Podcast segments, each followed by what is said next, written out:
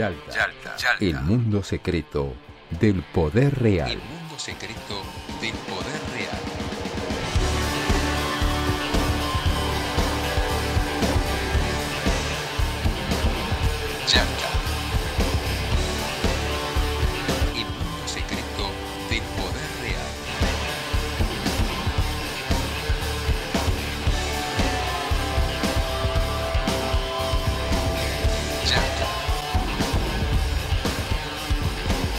Auspicia Yalta, el mundo secreto del poder real. Lotería de la provincia. Entretenimiento para vos, beneficios para todos.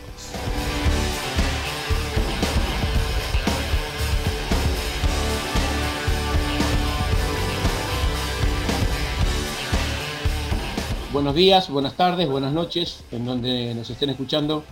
Esto es Alta, el podcast sobre política internacional que hacemos con Martín Piqué y con Facundo Cardoso, quien les habla Marcelo Brignone. En el día de hoy, en este, este noviembre que ya llega a la mitad, eh, viendo un poco lo que sucede en la región, con varios datos políticos, este, elecciones en, en tres países muy importantes, digamos, en Argentina, este domingo que pasó, en Chile y en Venezuela este domingo venidero. Y un dato muy relevante que es este, la gira europea de Luis Ignacio Lula da Silva, que recorrió el viejo continente casi con una agenda de presidente en ejercicio. Digamos. Me parece que esos son datos bastante relevantes de lo que pasa en nuestra región, que sigue tensionada, que sigue sin un triunfo definitivo, que sigue, como, como diría Álvaro García Linera, con derrotas muy breves y con triunfos muy breves y en plena situación de tensión y de, y de discusión sobre el futuro de la región. ¿Cómo anda Piqué? ¿Qué dice usted? Buenas noches. Buenas noches Marcelo, buenas noches Facundo. Aquí estamos en un nuevo capítulo de Yalta, este podcast de política internacional que ustedes saben tiene como título la localidad de una península de Crimea, donde en 1944 se reunieron tres estadistas para rediseñar el mundo que sobrevendría. Ellos eran el anfitrión Joseph Stalin, Franklin Delano Roosevelt y Winston Churchill. Casi que me lo sé de memoria. Hoy vamos a hablar de nuestra región, del cono sur incluso, una parte de lo que es el subcontinente sudamericano, y en ese marco nos encontramos con un contexto político dinámico, con también hegemonías débiles o falta de hegemonía en los distintos países que estamos mencionando, y nos vamos a detener puntualmente en Chile, en Brasil y también en Venezuela. Así que nos salimos también del cono sur para ir al norte de Sudamérica y hablar de lo que era Nueva Granada en la Gran Colombia. En el caso de Chile nos encontramos a las puertas a muy poquitos días de una elección significativa presidencial. Todo indica que puede haber segunda vuelta, pero un elemento que después vamos a analizar es el escenario chileno absolutamente polarizado entre cast de extrema derecha, que reivindica el pinochetismo, o es un pinochetista con posiciones muy pero muy duras en muchas este, áreas de la vida social y también de la estructura económica chilena. Y por otro lado, Gabriel Boric, representante de la nueva izquierda de ese país y que de alguna manera simboliza el proceso que terminó con la constitución del post-pinochetismo, esa democracia condicionada, domesticada, que fue la heredera de la salida del senador vitalicio Augusto César Pinochet, dictador en ese país. El otro, el otro Estado-nación, la otra, eh, la otra patria que, que forma parte del Cono Sur y de la cual vamos a hablar, es un país que es casi un continente en sí mismo y que cuando se producen cambios significativos en esa región puede iniciar, puede iniciar, como sucedió en el 2002, una ola porque es determinante para la región. Me refiero a Brasil, a los Estados Unidos Federativos de Brasil. Allí aparece, por supuesto, la, la figura desgastada de Bolsonaro y está Lula,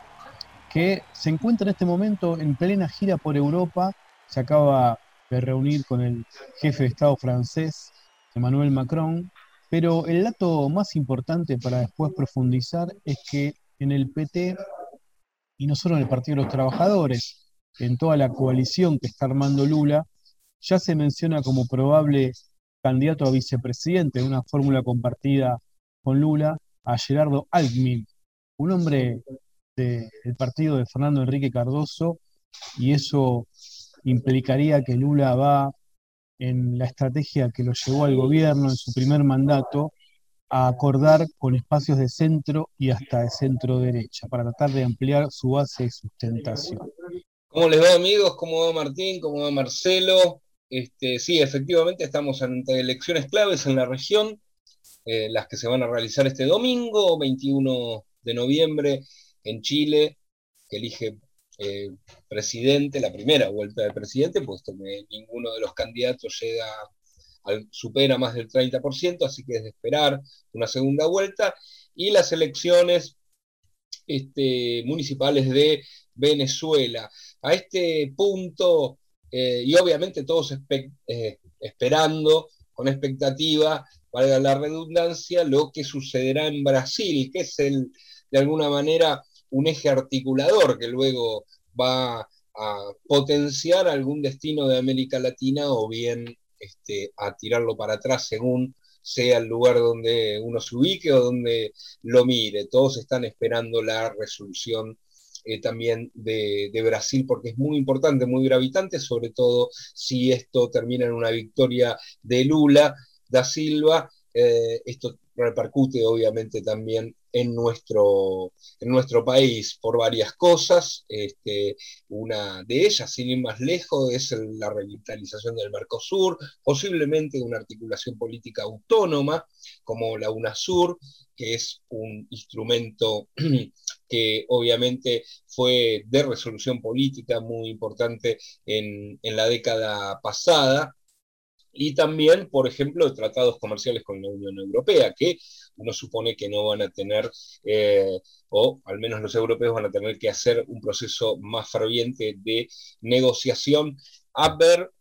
también uno está a la espera de cuáles son los resultados de las conversaciones que tuvo Lula, por ejemplo, entre ellos con eh, Macron, ¿no? Eh, donde conversaron acerca de, de, su enemigo en común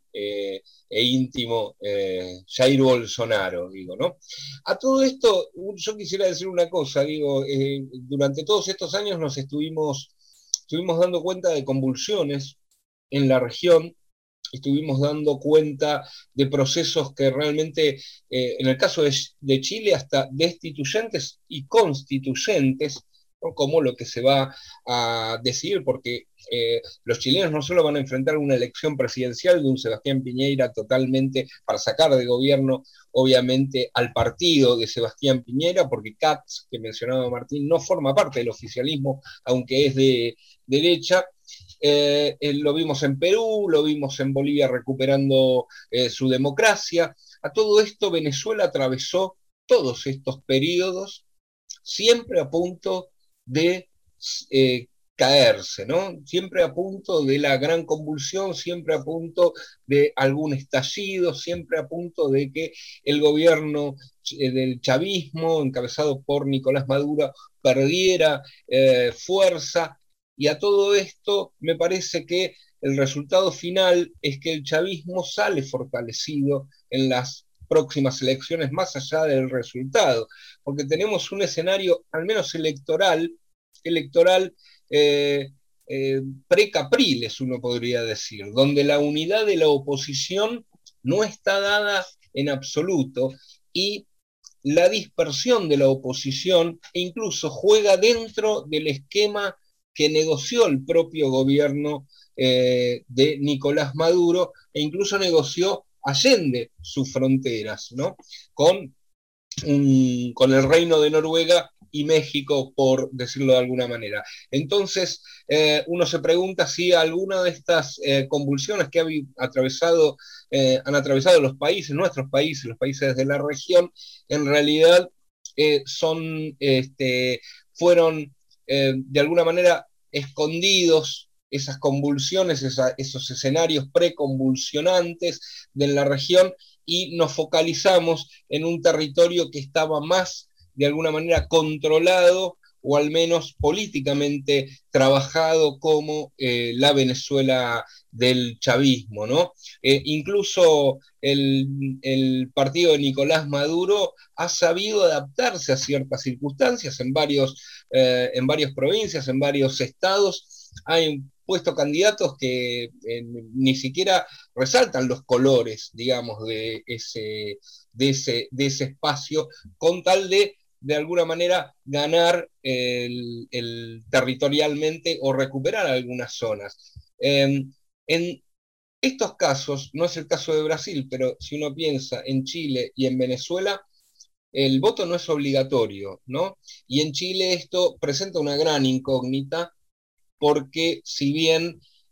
un 50% de asistencia se considera muy alta, esto significa que hay un 50% que no votó. Por ejemplo, por ejemplo para decidir eh, quiénes integran la Asamblea Constituyente, ¿no? Y puede ser que ahora, este, seguramente, eh, la izquierda está repuntando en Chile porque tiene una mayor afluencia de voto joven y sin embargo la derecha que era el, y, la gente mayor, podríamos decirle, a medida que nos vamos acercando a grupos etarios más altos, uno podría decir, bueno, ese ha mermado un poco la participación luego de las convulsiones de 2019, sin embargo puede ser que CATS los vuelva a reunir. Así que para mí todavía el tema de Chile sigue siendo un, este, un no un misterio, pero sí una, algo que no podríamos eh, dar un, veredicto sobre aquel optimismo eh, de las revueltas y convulsiones que terminó en una asamblea constituyente. Yalta, el mundo secreto del poder real.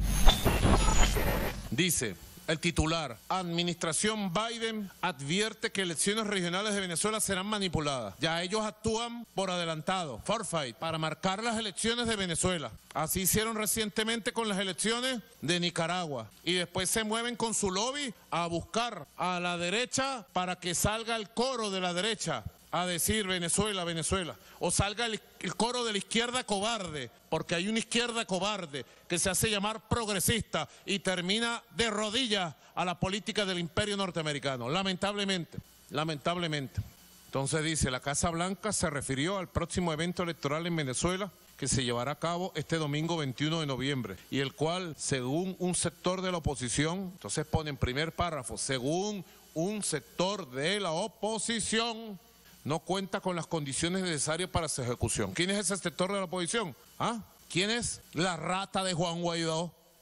El terrorista y asesino de Leopoldo López. Ah, pero aquí lo reivindican. Primer párrafo. querido Brasil, o que fizeram com você?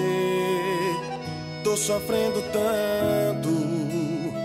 por te ver assim. E por todo canto choro é um lamento de um coração que grita em sofrimento. Essa tristeza, meu povo, vai ter fin. Bueno, un poco lo que, lo que planteaba Martín y Facundo hace un rato, la, la situación de modificaciones de, de, lo que tiene que ver con, con, con la realidad de nuestro territorio. Eh, básicamente, digamos, hay un refrán que se usa mucho en Caracas, digamos, hablábamos hoy de Venezuela, eh, que ese refrán dice, mientras muchos ya no están en sus despachos, el chavismo sigue estando en Miraflores. Este, Miraflores es el palacio presidencial de, donde están las autoridades de la República Bolivariana de Venezuela. Y bueno, mucha agua ha corrido bajo el puente, este, muchos este, grandes organizadoras de, conspiraciones de todo tipo contra la democracia en Venezuela ya no están en sus lugares. Este, ni Macri está en su lugar, Piñera va a dejar de estar. Este,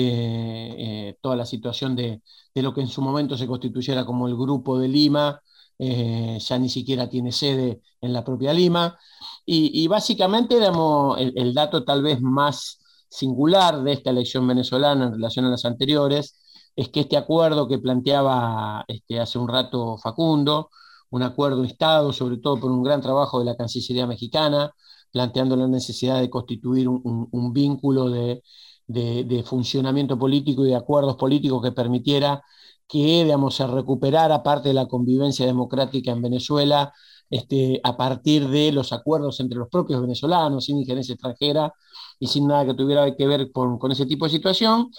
llega que esta elección del domingo, donde se van a elegir este, 23 encargados de las entidades federales, lo que son digamos, los estados venezolanos, algo similar a lo que serían nuestros gobernadores, y los 331, eh, los 335 alcaldes de los municipios venezolanos que también se van a elegir. Y hay una, una situación donde absolutamente todos los partidos de la oposición, aún el partido este, Voluntad Popular, el partido de Guaidó y de Leopoldo López, hay varios de sus dirigentes que presentan candidaturas en los distintos niveles, tanto municipales como estaduales.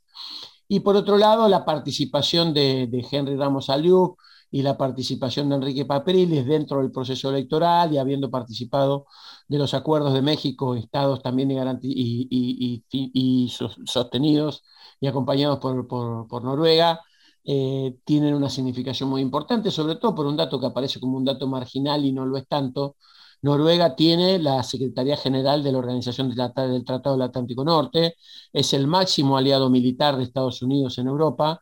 y la presencia de Noruega, digamos, haciendo un poco de garante de estas conversaciones, medio que algunos analistas, sin demasiada información, porque estas cosas nunca pueden desmentirse ni ratificarse, la plantean como una operación, digamos, este, donde también Estados Unidos participó, tratando de encontrar una salida a la crisis venezolana después del fracaso rotundo de los intentos de invasión, desestabilización y el más ridículo de todos, la constitución de, aquel muchacho que en enero del 2019 se proclamó en una, plaza presidente de Venezuela y que paradojalmente y con absoluto desatino político, tanto la Unión Europea como Estados Unidos lo reconocieron como presidente cargado, un señor que ya no tiene la relevancia de otro, ni siquiera en los medios de comunicación, un muchacho de nombre Juan Guaidó. Esto es un poco lo que se va a dar en Venezuela es muy probable que esta elección genere un mecanismo de convivencia de otra naturaleza. De hecho, otra de las novedades importantes es que la Unión Europea ha reconocido explícitamente la validez de esta elección y está enviando una misión de observación electoral este, para este, observar y digamos, auditar y, fiscalizar, según su propia opinión, los comicios del país. Lo mismo ha hecho el Centro Carter, que digamos, nuclea a gran parte de la progresía demócrata de Estados Unidos. Y lo mismo ha hecho el Parlamento del Mercosur, inclusive con el apoyo explícito de los principales dirigentes del Parlamento del Mercosur de la República Federativa de Brasil, vinculados al propio gobierno federal que encabeza Jair Bolsonaro. O sea, da la impresión de que esta idea de la invasión permanente y este, la caída inminente de Maduro, después de papelones históricos y de fracasos manifiestos, daría la impresión de que intenta encontrar un cauce de reordenamiento este, que permita sobre todo mejorar la condición de vida de los venezolanos, absolutamente asolados por embargos, por este, escasez de medicamentos y de alimentos, y por incluso una situación con pocos antecedentes, que es eh, la rapiña y el robo directamente de los recursos venezolanos depositados en el exterior, tanto en la plaza financiera estadounidense como en el propio Tesoro del Reino Unido, este, donde estaban las reservas de oro venezolana que han sido virtualmente robadas. Eh, y en el marco de todo esto, me parece que también la, resolución de cómo quede lo de Venezuela, el mejoramiento de la condición democrática de Sudamérica y sobre todo esta, esta, gira, de, esta gira triunfal de Lula por la Unión Europea, que inclusive tuvo algunas características este, que por lo menos a mí me llamaron mucho la atención. Digamos, Lula dio un discurso este, que terminó siendo aplaudido de pie en el Parlamento Europeo sobre la necesidad de reconfigurar el mundo multipolar y, de salir de esta lógica este, que claramente se había planteado como una lógica unipolar autoritaria de parte de Estados Unidos, pero por otro lado, en el medio de eso tuvo la lucidez suficiente como para plantear que este formato del acuerdo Unión Europea-Mercosur no puede ser validado porque es muy, es muy perjudicial para los países del Mercosur. Y aún en esta situación, cuando muchos esperaban que Lula fuera a ser la veña en la Unión Europea y a decir que estaba todo bien y que él que este, quería ser el nuevo presidente, ya planteó una serie de agendas de Estado, como si ya fuera de hecho el presidente de Brasil, este, que inclusive generaron tensiones y sorpresa en muchos de sus este, invitadores europeos. Este, en relación a esta situación. Y otro poco lo, lo que decía Martín recién, ¿no? Esta idea de tratar de incorporar a un alto dirigente del Partido Socialdemócrata brasileño como su compañera de fórmula, sobre todo en virtud de tratar de salir al paso a la última estrategia, o por lo menos lo que se conoce como la última estrategia desesperada del centrado brasileño de intentar plantar un candidato a presidente propio, que no es más ni menos que, el joven y, muy popular gobernador de Río Grande do Sur, Eduardo Leite, este, ex alcalde de Pelotas, el gobernador más joven de Brasil, eh, un dirigente de una enorme proyección, y que además expresa una cantidad de características muy particulares, digamos, este, eh, la, digamos, de confesa homosexualidad, de confesa este, vocación por los derechos de las minorías étnicas y sexuales, de confesa este, vocación por la preservación de la Amazonía en términos del medio ambiente, eh, una situación que de producirse modificaría un poco el mapa, o por lo menos algunos analistas dicen que modificaría un poco el mapa, que hoy está al decir inclusive de, muchísimos consultores brasileños, inclusive de importantísimos dirigentes brasileños que anduvieron la semana pasada por Buenos Aires, que admiten que, este, más allá de su propia voluntad o de su propia opinión, la popularidad conjunta entre Lula y Bolsonaro excede largamente el, el 90% de las voluntades en Brasil, con lo cual la idea de construir una tercera opción en el marco de la carrera presidencial aparece por lo menos difícil, Piqué. Así es, así es Marcelo. Estaba, estaba pensando en la evolución de la candidatura a todas luces. Queda claro que Lula va a ser candidato a presidente, más allá que él no quiera confirmarlo ahora, está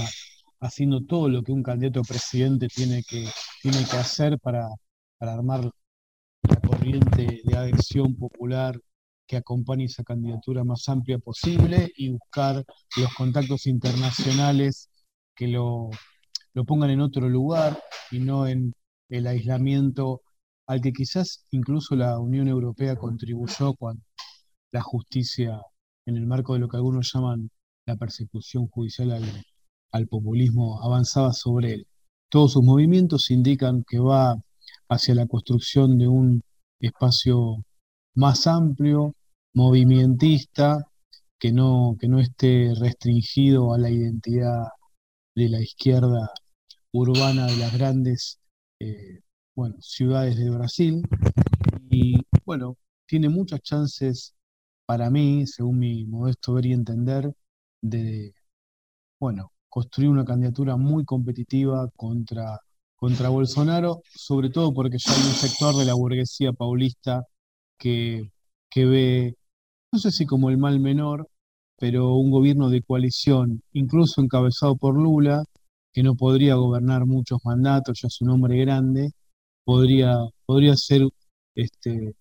necesario o deseable, creo, para esos sectores. En el caso de Chile,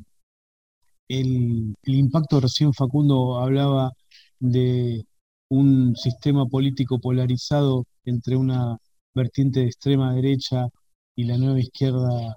chilena. Y la paradoja es que venimos de un proceso de casi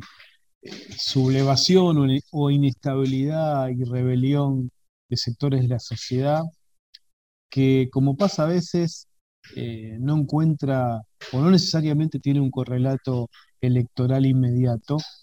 Y esa es eh, la inquietud que, que, muchos tienen, porque a veces la radicalización de sectores de la sociedad, no a veces, yo diría que casi siempre, está acompañada casi inmediatamente como acción y reacción por una radicalización de la reacción. En otras épocas hablaba de revolución y contrarrevolución como hechos eh, que están casi vinculados en una lógica física de acción y reacción. Me parece muy este, atractivo e interesante cómo logra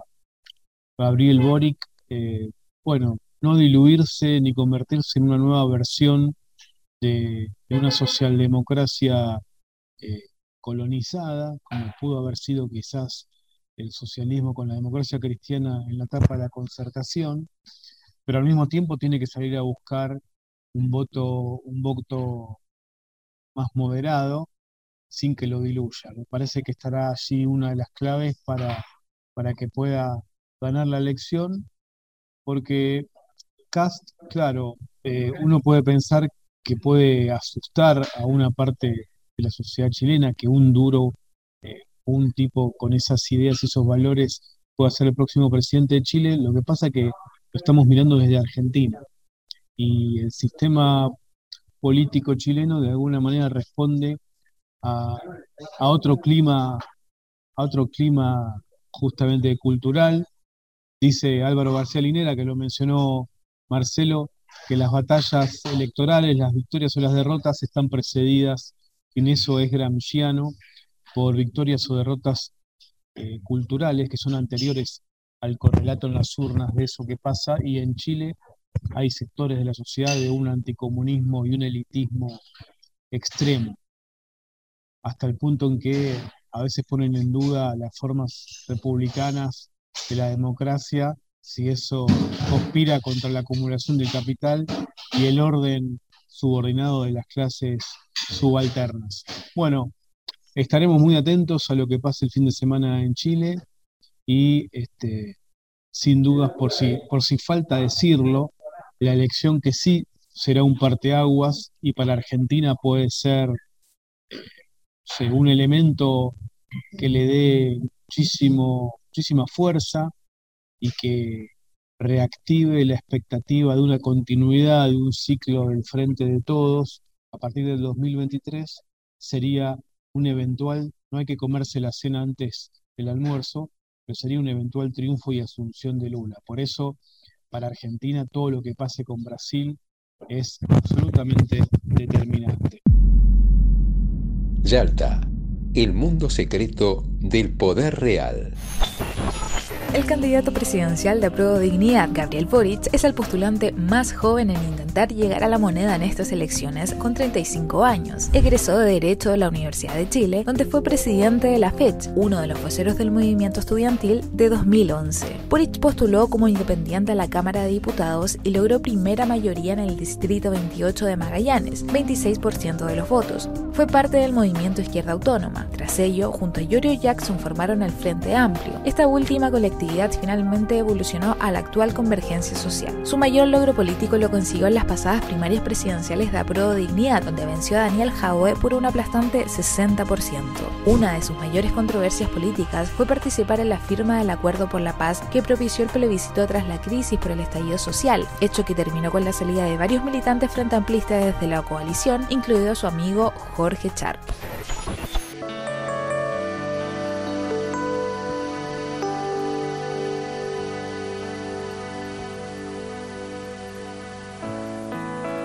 Yo pisaré las calles nuevamente de lo que fue Santiago ensangrentada y en una hermosa plaza liberada me detendría a llorar por los ausentes. Y todo, bueno, creo que lo hemos, ya lo han dicho todos ustedes, eh, porque esto adquiere el rango de anticipación de lo que puede llegar a suceder en estas dos elecciones del domingo y por supuesto la de Brasil, eh, muy, muy, muy gravitante para nosotros, para la Argentina y por supuesto también para el resto del continente, con un Lula que no solo viene con, digamos, quizás antiguas banderas y otros acuerdos que no han sido tan felices como en el caso de Dilma Rousseff, ¿no? Este, este, este, agregado de este gobernador, cuatro veces gobernador de Sao Paulo. Eh, recordemos el episodio de Temer, cómo, cómo terminó esa, ese acuerdo, esa alianza, pero viene con banderas también eh, históricas de Brasil y que eh, ha relegado el gobierno de Bolsonaro un poco, pero que han sido una clave en política exterior de Brasil que es eh, su insistencia en la reforma del Consejo de Seguridad de las Naciones Unidas, junto con Alemania. Esto, ¿qué quiere decir? Que eh, Lula viene necesariamente para pelear esa reforma, esa ampliación de bancas permanentes que siempre Itamaraty quiso y el gobierno de Lula, punto, porque nosotros estuvimos hablando de tres elecciones como si estas fueran aisladas.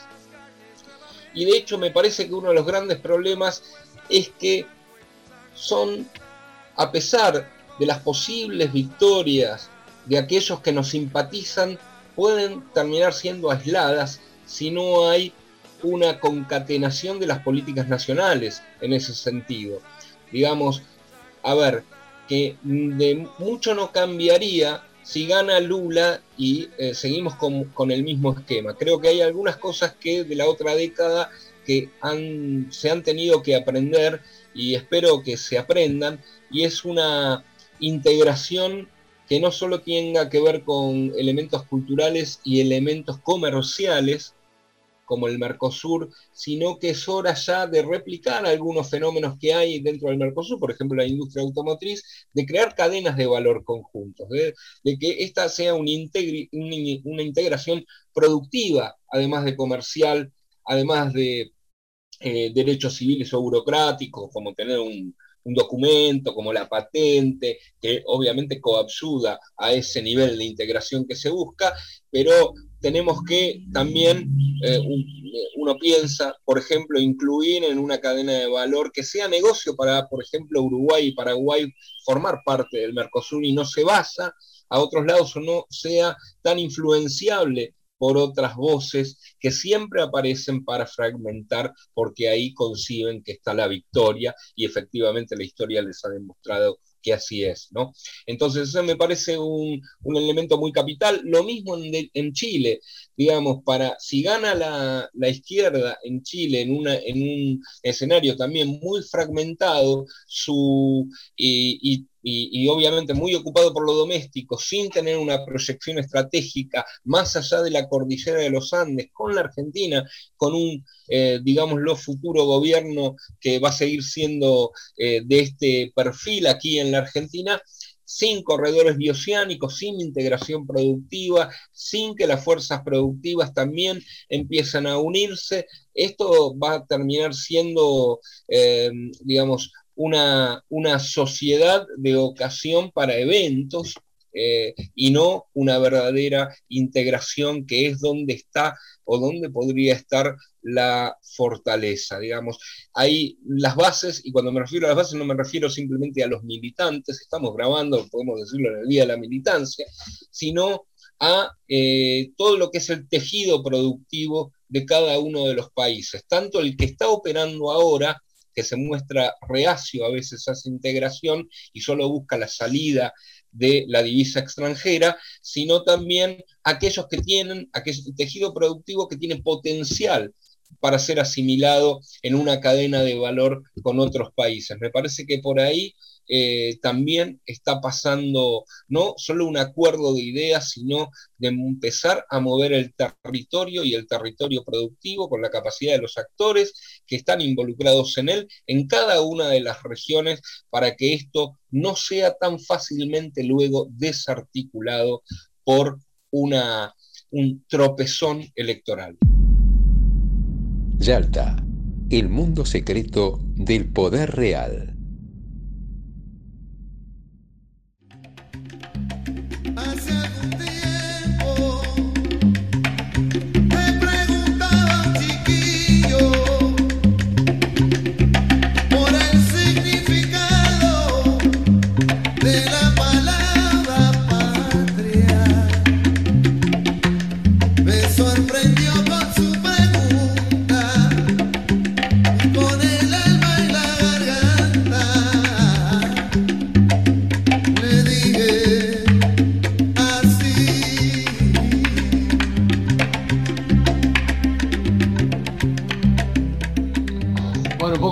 Cerrando mi parte, este, después de este repaso que hemos hecho sobre nuestro continente sudamericano, bueno, este, como bien decía Facundo, estamos este, grabando este podcast eh, eh, en el Día de la Militancia en Argentina, que rememora el día de la llegada de Perón de vuelta a la Argentina en 1972, después de muchísimos años de exilio y proscripción. Y bueno, en el marco de, de una elección argentina que fue este domingo que pasó, que mostró este, una derrota del oficialismo este, a nivel general y, en muchas provincias, pero que por otro lado mostró una, gran capacidad de reacción del gobierno del Frente de Todos y de mucha vitalidad para plantear un relanzamiento del gobierno, un, método de selección de, de lo que van a ser los principales dirigentes de las candidaturas y un acto absolutamente masivo ocupó toda la Plaza de Mayo en el día de hoy, en un escenario que va a seguir en disputa. Argentina tiene una situación muy compleja que es el sometimiento a una deuda heredada absolutamente impagable, este, concedida por el FMI de modo irregular al gobierno de Mauricio Macri. Pero bueno, me parece que también Argentina se incluye en esta idea y en esta mirada que planteaba Facundo recién, de la necesidad de reconstruir acuerdos regionales que permitan la defensa en común de los intereses de cada uno de los países, porque en un mundo absolutamente llevado adelante en bloques y en un mundo donde el repliegue estratégico de Estados Unidos ante su debilidad internacional se produce sobre América del Sur, suponer el, el desdén a la integración regional es una política un poco suicida para todos los movimientos populares de los países. Con esto yo me despido este, de mi parte en este Yalta regional de hoy. Eh, saludo para todos. Martín, Facundo. Bueno, me parece también que para la Argentina, la región, el, entorno más cercano tiene una dimensión y una importancia que ya mencionamos cuando hablamos sobre todo de Brasil, pero lo que pase con Chile también es importante. Uno ha recién mencionado Marcelo el resultado electoral, que no fue bueno para el frente de todos en las elecciones del domingo pasado en la Argentina. Muchos vinculan esto con malos resultados electorales para los ejecutivos en casi todo el mundo con motivo de la pandemia. Y para Argentina, para la gestión actual, será importante que no solo sostenga, por ejemplo, Luis Arce en Bolivia, lo que algunos dicen que es un acompañamiento muy conflictivo por otro lado con la región de Santa Cruz de la Sierra, la Medialuna de Oriente histórica, etcétera, pero un acompañamiento que algunos eh, cuantifican en 55% de la sociedad. Bueno, lo que quiero decir es que para, para Argentina que, se sostenga eh, de manera estable el proceso del MAS en Bolivia y que se sumen otros gobiernos más afines en lo ideológico, como puede ser eventualmente Gabriel Boric en Chile o Lula en Brasil, sería muy importante, sobre todo porque tiene delante suyo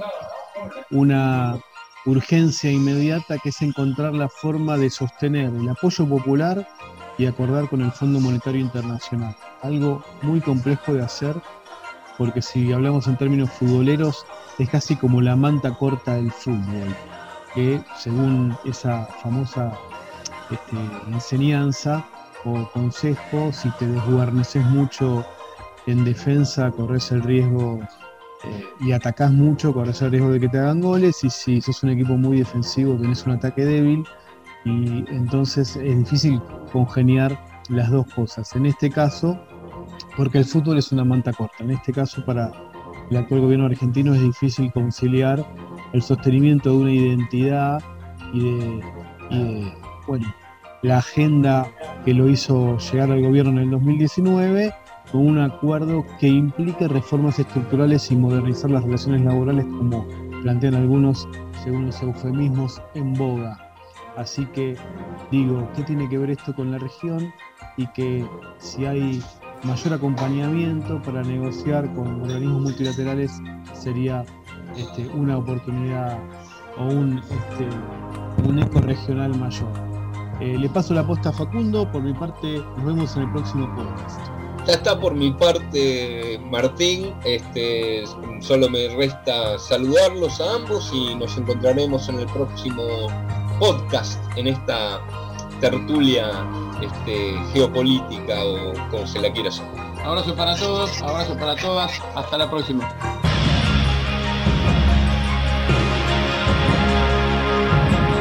Yalta corremos la cortina del poder real.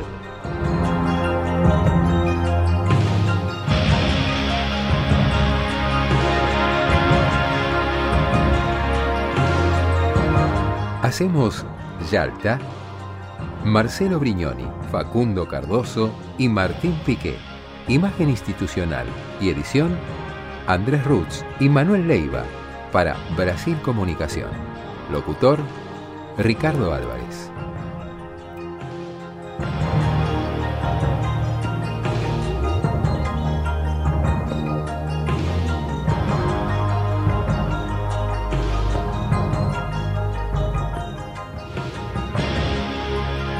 Auspició Yalta, el mundo secreto del poder real, Lotería de la provincia, entretenimiento para vos, beneficios para todos.